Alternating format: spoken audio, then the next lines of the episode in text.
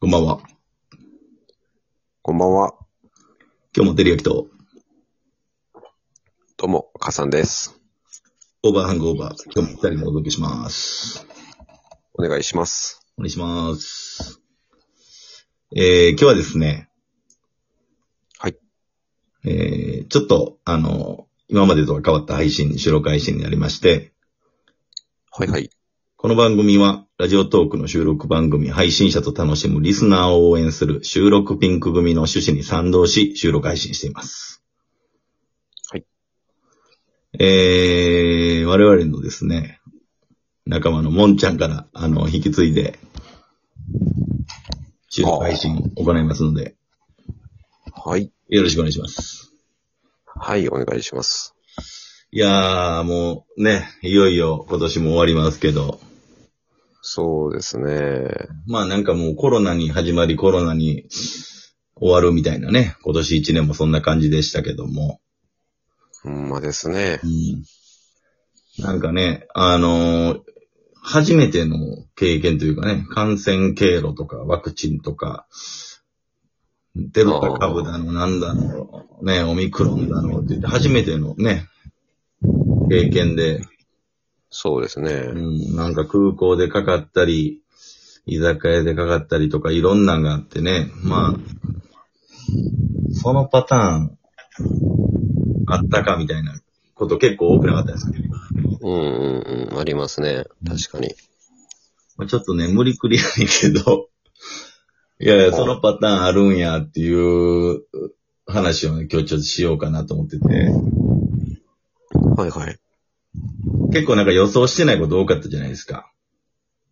そうですね。うんなんか想定外のこと今までなんかなんかあったかなと思って。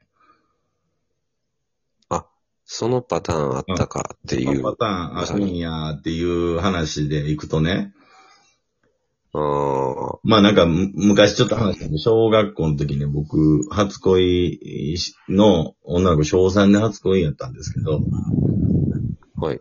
えっと、実は小4で、えとある事件が起きてまして、はいはい。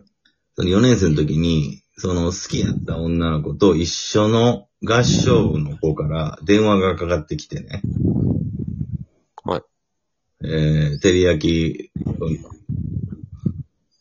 あんた好きな子いるのって言われて、うん。まあまあ、普通に、どう考えても、あ、こいつ俺のこと好きやなっていう話じゃないですか。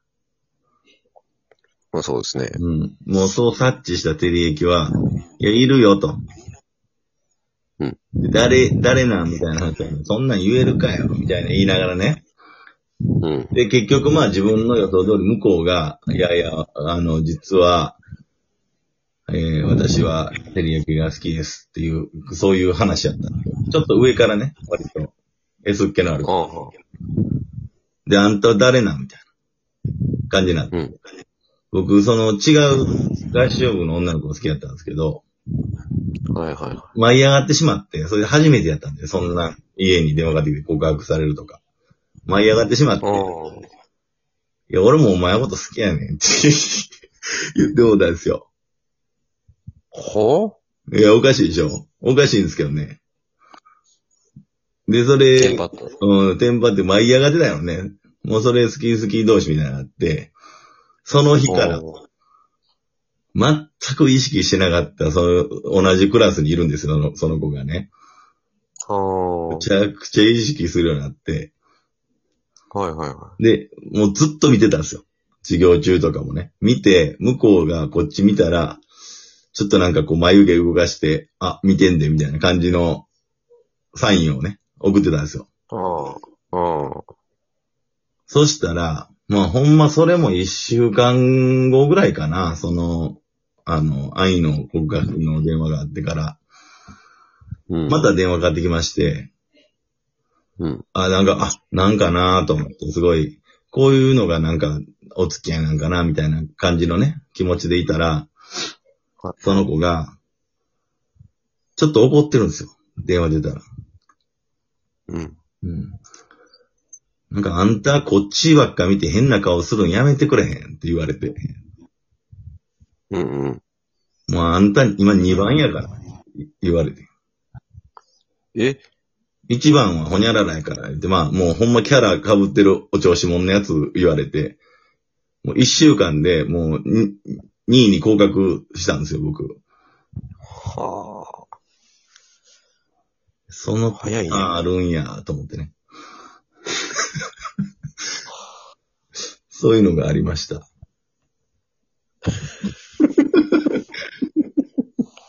自分の信念ねじ曲げてまで、その子に移ったのに、一週間で2位に降格して、なおかつ、なんかもうこっち、見んとってくれるぐらいまで言われるっていうね。はあ、そのパターンあんねんなぁ、と思って。 うんまあでも、もし M やったらもうたまらんけど ね。その感じね、きっと。はあ。なんかなるほどね。あその、このパターンあんのかっていうのって。裏切りっていうことですかね。うん、簡単に言えば。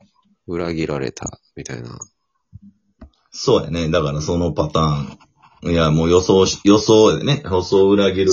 意味でも。ああ、予想悪いを。僕の予想を裏切る悪い意味やったんですけどね。うん。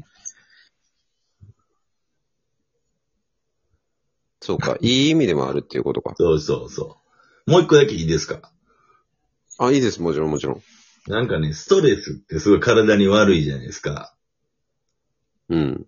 で、なんかひどくなったらやっぱ胃潰瘍とか、血尿とか血便とか、毛が毛が抜けるとか、いろんな症状、まあ、ももっと言ったら癌とかになったりとかってストレス原因であるじゃないですか。胃潰瘍とかね、胃腸うん胃腸潰瘍とか、うん。あるでしょう。で、原因結構ありますスねトレスやったりするじゃないですか。はいはい。でね、ちょっと聞いた話で、ものすごい旦那さんのこと嫌いな奥さんがいて、うん。その人、その、嫌いすぎて、旦那さんが喋りかけてきたり、なんか旦那さんに触られたりしたら、もう右、右手だけ、なんでか知らんけど、右手だけ、むちゃくちゃもう、自由が気眼というか、もうアウトオブコントロールになって、めっちゃ動き出すらしいんですよ、右手が。あ、動き出す。へそうそう。え。制御できへんようになるみたいな。うん。なんか地獄先生ヌーベみたいな、なんかそんな鬼の手みたいになるらしいんやんか。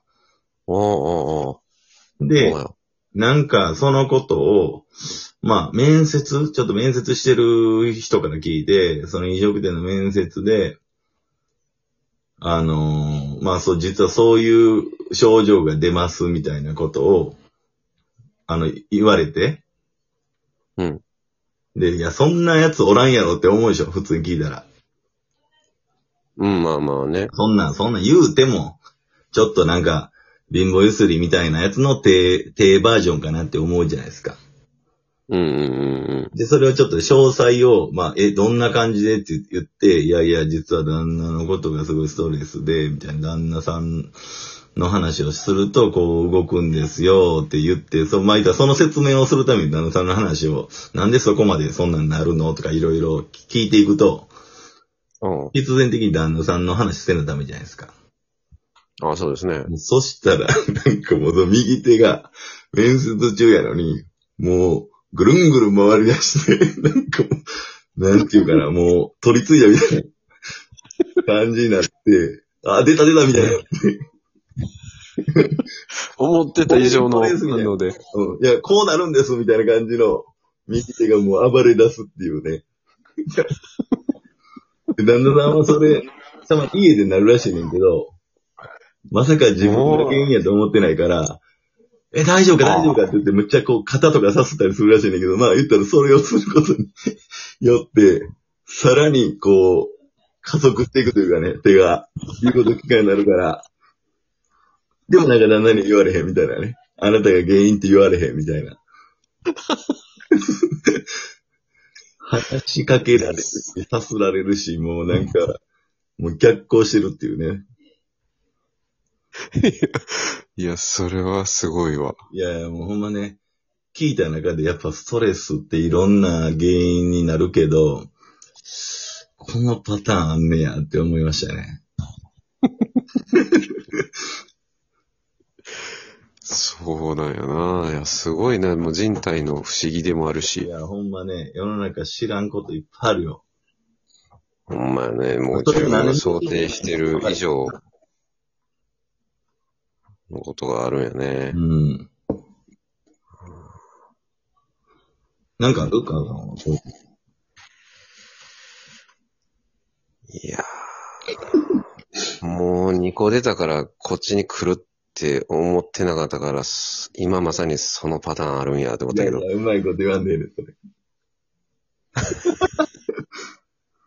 まあ、ということでね。我々、えっ、と、ゼッケンナンバー44番ですので、はい。えー、ここら辺で45番の人ですかね。はい、はいバトンタッチしたいと思います。お願いします。はい。で、えー、ゼッケンナンバー44番、テリヤキテリーと母さんのオーバーハングオーバーでした。ありがとうございました。ぜひ皆さんいいね、たくさん押してください。お願いします。それでは今夜はこの辺でおやすみなさい。おやすみなさい。